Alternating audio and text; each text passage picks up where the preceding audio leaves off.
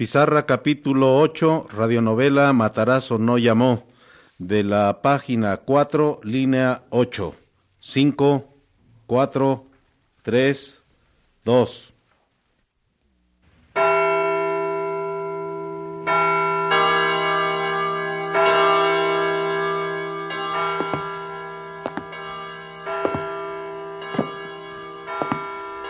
Y Matarazo no llamó.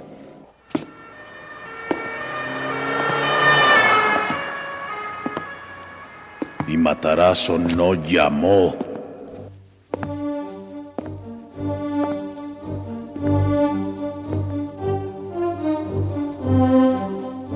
Radio Educación presenta Y Matarazo no llamó.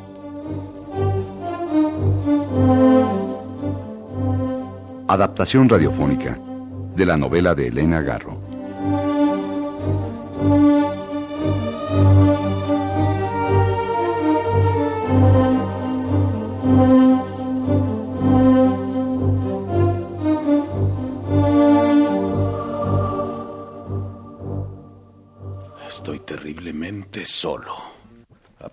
Descubro amistades como la de Tito y Pedro y me vuelvo a quedar solo.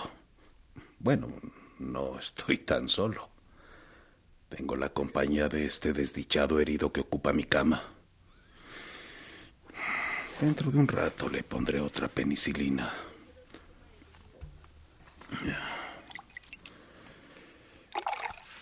Ah, si al menos el herido pudiera decir una sola palabra, identificarse, contarme lo que le ha sucedido, me sentiría yo menos desamparado.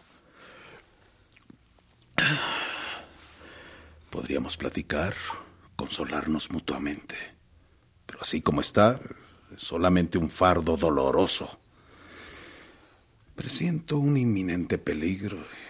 Él me va arrastrando sin quererlo hacia un final desconocido. Son las siete de la noche. ¿Quién podrá llamarme? Ah, seguramente son los amigos del herido para saber de su salud. Bueno, Eh, Soy Matarazo, señor Yáñez. eh, ¿No me recuerda? ¿Matarazo? Sí, sí, el que fue a su casa el sábado. Acompañando a Tito y a Pedro. Eh, ¿Me recuerda ahora? Ah, sí, sí. Claro que lo recuerdo, perdone. Eh, oiga, ¿puedo verlo esta noche? ¿Esta noche, dice usted? ¿Qué hago? Es amigo de mis amigos, pero no puedo confiarle a él la presencia de este herido. ¿Qué haré? ¿Qué haré? Bueno, ya veremos. Bueno, eh, está bien, Matarazo. Puede usted venir. En diez minutos estoy ahí, señor Yáñez. Gracias. De nada.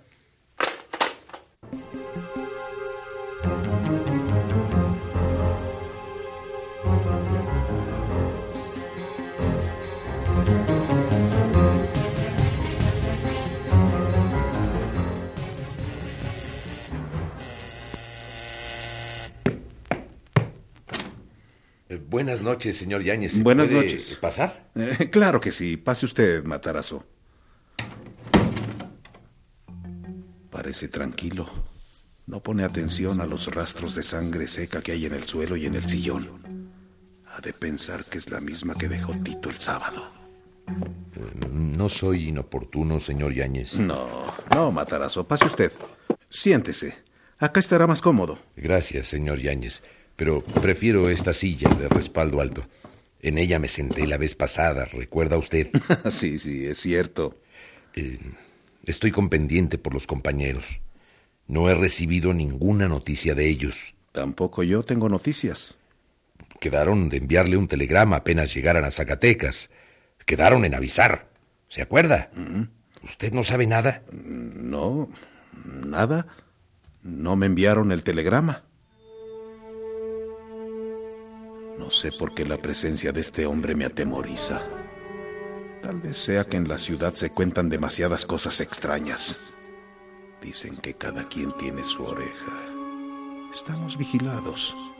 Compañero, ¿y no tiene usted idea de quién pueda darnos alguna noticia sobre los muchachos? ¿No? Me dejaron una llave de la casita que está en la calzada del Chabacano. Hoy fui y encontré un gran desorden. Tito y Pedro me dijeron que antes de ir a Zacatecas pasarían ahí a recoger unos papeles y alguna ropa. Hoy fui. Me llamó la atención ver que sus camisitas estaban planchadas, puestas sobre una silla, como para meterlas en una maleta que estaba abierta. Sus libros estaban tirados en el suelo. La casa está revuelta y llena de sangre. ¿De sangre? Sí. Solo la silla con las camisas está de pie. Pero, qué necedad haber ido allí. Me parece increíble en dos luchadores de experiencia. A mí me parece lo mismo. Pero en fin, son jóvenes y no creo que tengan tanta experiencia. Pues haga usted de cuenta que los cogió la policía. ¿Habrá alguna conexión entre la casa de la calzada del Chabacano y el herido que está en mi cama? Podría preguntárselo a Matarazo, pero no. No debo confiarme en este hombre. No debe enterarse que tengo un herido aquí en la casa. ¿Me permite? Voy a la cocina. Así es que Matarazo fue a la casa de la calzada del Chabacano. ¿Y el novillero? ¿Qué sería de ese niño? ¿Lo habrán matado? Voy a preguntarle. Eh, compañero, ¿y el niño no lo vio usted? ¿Cuál niño? El novillero. Ese niño que cuidaba la casita del chabacano. Qué barbaridad. Hay que encontrar esa criatura. Eh, ¿Un trago, compañero? Al menos tengo una compañía para comentar todo lo que me agobia. Em, no acostumbro tomar, señor Yáñez, pero bueno, démela usted. Aquí tiene. No sabía que hubiera un niño metido en este desgarriate. ¡Qué inconsciencia! ¿Un niño? Sí. Ellos le decían el novillero. Era un niño como de unos diez años que al parecer era papelerito. Me contaron que venía de Michoacán al parecer no tenía padre y quería progresar. Le servía de centinela a los revolucionarios y de correo. Pobre niño. Hijo de la calle, podemos decir. Habrá que buscarlo entre los papeleritos de Mucarelli. Eh, sí, pero a la hora en que se reúnen yo trabajo. Es verdad. Es a las doce cuando les reparten la extra. Trate de darse una escapadita, compañero. Eugenio no contestó. ¿Qué piensa este señor? ¿Cómo voy a pedirle permiso a Gómez para salirme de la oficina? Matarazo pareció avergonzarse de sus palabras y cambió el tema. ¿Y aquellos? ¿Dónde andarán? No es justo que nos dejen en esta intranquilidad. Todo el día me he preguntado dónde están. ¿Qué sucedió? ¿Quién sabe? Yo también estoy preocupado y a medida que pasan las horas mi desasosiego aumenta. Ahora ya no se trata solamente de Pedro y Tito, sino ahora también el novillero. Y para colmo, este hombre lacerado que está en mi cama. Sintió que la cabeza le iba a estallar. Recordó a Ignacio. No hay quien pueda con el gobierno. Ellos tienen la fuerza, el poder y la gloria. Aquel hombre había dicho una gran verdad.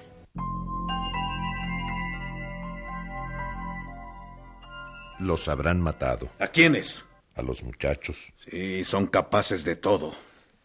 Esta situación no puede continuar, pero el maldito pueblo mexicano no despierta. Sí, así somos y seguiremos siendo.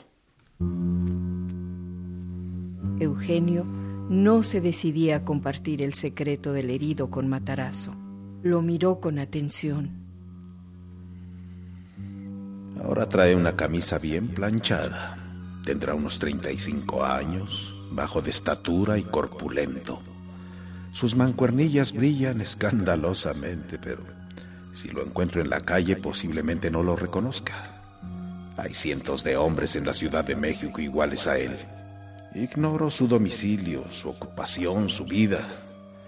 Se ve tan hermético que sería inútil hacerle una pregunta acerca de ella, pero a fin de cuentas es mejor hallarme junto a Matarazo que volver a vivir la profunda soledad que tuve hace unos momentos. Son las nueve. Habrá que inyectar al herido. ¿Me permite unos instantes, Matarazo? Ahora regreso. A ver si no me sigue. No debería dejarlo solo en la salita. Tendría tiempo de ver la sangre seca en el suelo y sobre el sofá. Bueno, pensará que las dejó el otro, ese Pedro que se ha vuelto mudo.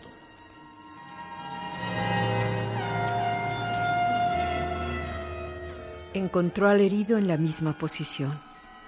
Buscó la jeringa, la cargó y se inclinó sobre el enfermo. Su inyección de penicilina, compañero. El hombre no se movió, ni siquiera abrió los ojos. Estará peor. Voy a ponerle la vitamina en el otro brazo. Preparó la otra jeringa. Debo darme prisa. Aquel está solo. Puede venir y sorprenderme. A ver, compañero. Eso es, ya está, ya está. Este hombre se encuentra peor. Tengo que llamar a un médico, pero ¿a cuál? ¿A cuál? Volvió a la salita para encontrar a Matarazo en la misma posición en que lo había dejado antes. Cuando lo vio, quiso ponerse de pie. Eugenio extendió un brazo. No, no se moleste, así está bien. ¿Qué voy a hacer con el herido? ¿Qué voy a hacer? Entonces, compañero Yáñez, no se le ocurre nada que hacer por los muchachos. Por lo pronto, nada. Déjeme pensar un rato. Debo retenerlo aunque sea un rato más. No quiero hallarme a solas con el herido. Le invito a cenar. No se vaya, compañero. No, no se preocupe usted, señor Yáñez. De veras, Matarazo. Acepte usted. Es una humilde cena. Huevos, chile y un poco de tomate. Está bien, señor Yáñez. Muy amable. Venga usted, vamos a la cocina.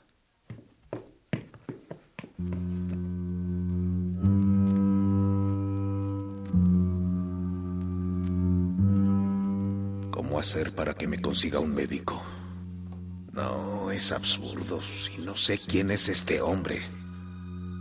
¿Por qué es amigo de los muchachos? ¿Cómo se acercó a ellos? ¿Qué tiene que ver con Tito y con Pedro? Está lista la cena. Ahora un poco de pan y café. Eh, siéntese usted, Matarazo.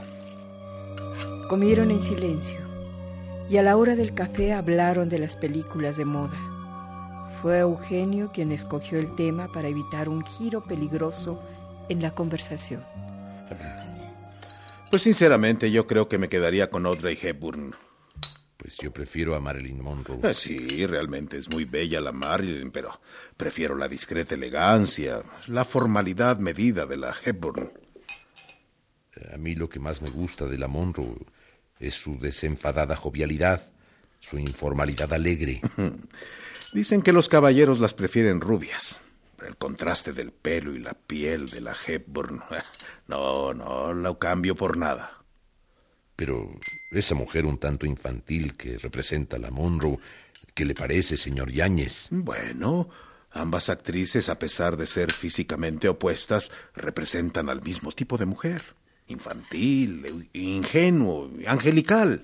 No, en eso sí estoy de acuerdo con usted. Bueno, mi querido Matarazo, entonces pasemos a la salita y seguiremos conversando.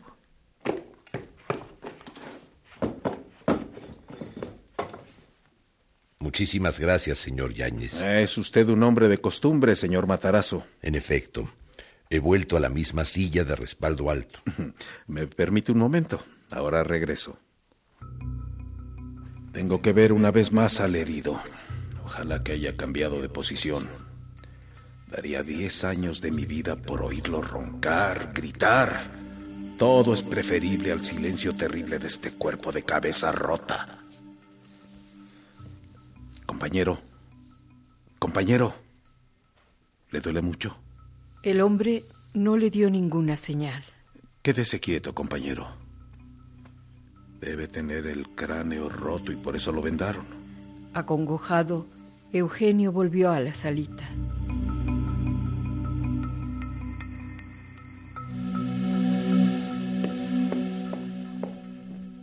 Sabe, señor Yáñez, eh, me encuentro bien sentado en esta silla. Los sillones son demasiado blandos. Se hunde uno, se sofoca. Eh, para mí usted está incómodo, pero todo es cuestión de gustos. Tal vez usted debió ser fraile. Fraile. A lo mejor le dio usted al clavo. ¿Gusta usted un cigarro, Matarazo? Sí, señor Yáñez.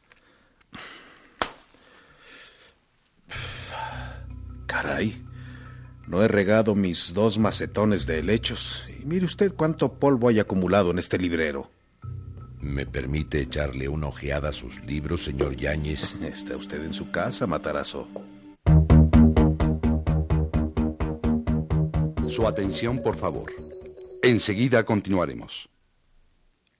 Los campesinos armados y la política. El New York Times reportó 53 encuentros violentos entre los agraristas y sus opositores durante los primeros 18 meses del gobierno de Cárdenas. El sector campesino era ahora un importante pilar de la estructura del poder nacional. La necesidad de armar a los campesinos no era una exageración. No eran pocos los terratenientes que esperaban eludir el reparto de sus tierras, quemando las aldeas y los poblados en los que vivían los desposeídos. De acuerdo con la ley, los terrenos de las haciendas que estuvieran dentro de un radio de siete kilómetros alrededor del poblado podían ser expropiadas para beneficio de la población necesitada. Entonces, los terratenientes obligaron a algunos poblados a trasladarse o desaparecer para que la ley no se aplicara. Bajo el régimen de Cárdenas, así como en el de sus antecesores, las personas que empezaban a organizar a los campesinos para solicitar tierras de acuerdo con la ley, corrían el riesgo de ser eliminados por los hacendados. Aún los empleados del gobierno corrían este riesgo. En los primeros años del gobierno cardenista, solo en el estado de Veracruz, se reportó que habían sido asesinadas por dicha causa dos mil personas.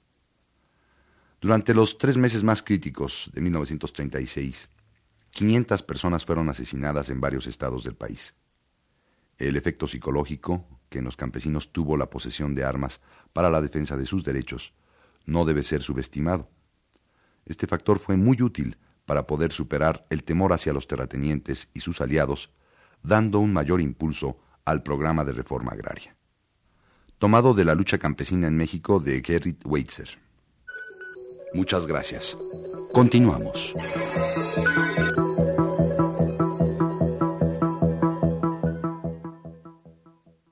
¿Me permite echarle una ojeada a sus libros, señor Yáñez? Está usted en su casa, Matarazo. Mm, María, de Jorge Isaac, el Código Civil, la Constitución Mexicana, una biografía de Simón Bolívar, el Ulises Criollo de Vasconcelos, ah, la Amada Inmóvil de Amado Nervo, Entre Naranjos de Blasco Ibáñez, La Dama de las Camelias, ¿Ah? Y acá hay una fila de novelas de detectives. Sí. Sherlock Holmes, Arsenio Lupin. Es que me gusta mucho leer. Lo felicito, compañero. El Ulises Criollo es la mejor lectura que podemos hacer los mexicanos. Vasconcelos. Ese sí que es un hombre. Un hombre como se debe. Pues sí. Y ya ve usted cómo le fue. Tuvo que irse al exilio. ¿Pero qué tal les cantó las cuarenta? Y si no se va, lo matan. Qué violencia hay en México.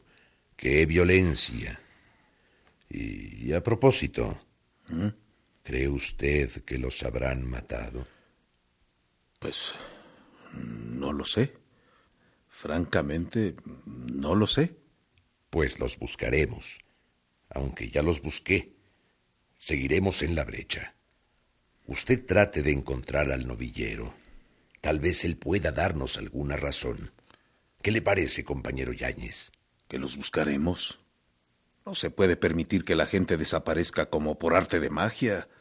Es anticonstitucional. La constitución es un mono pintado en la pared. Muy bien, pero está escrita. Y lo escrito, escrito está. Cierto, pero... Uy, qué barbaridad. Son las dos de la mañana. Ya me retiro, señor Yáñez. Le he puesto a usted una desvelada. Qué barbaridad. El tiempo pasa volando. Perdóneme. Ah, ningún perdón. Ha sido una noche muy agradable. Se dieron las buenas noches con un gran apretón de manos. Eugenio volvió a quedarse solo con su moribundo. Estoy desamparado. Voy a ver por la ventana a través de las rendijas de las persianas.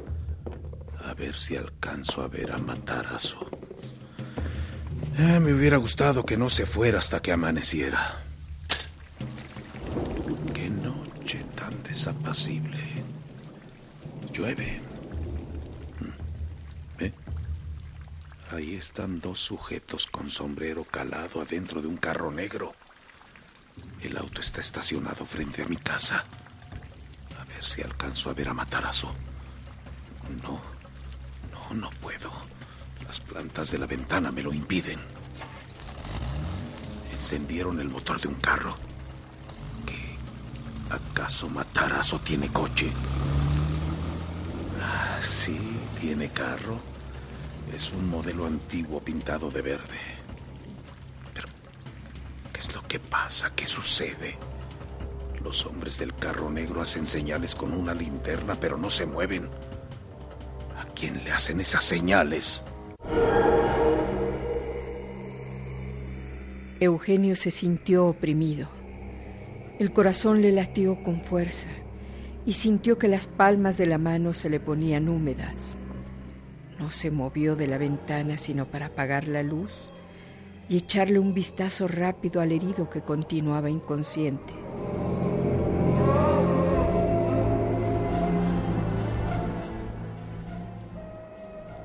Son esos hombres? ¿Quiénes son esos hombres?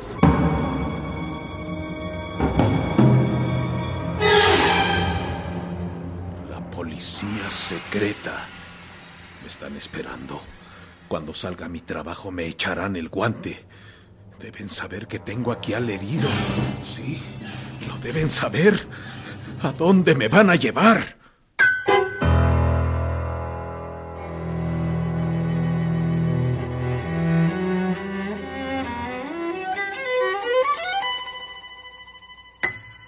Continuaremos. ¿Lo esperamos? Y Matarazo no llamó.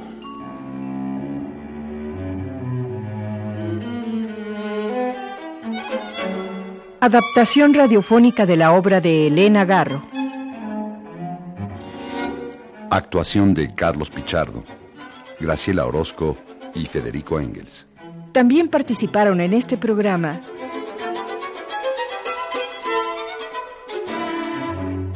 José Ángel Domínguez y Emilio Evergengi.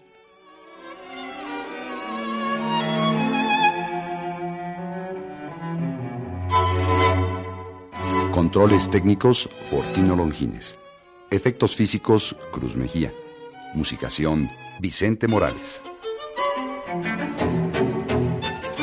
Asistencia de producción, Claudia Guzmán, Carmen Castro y Jesús Benítez.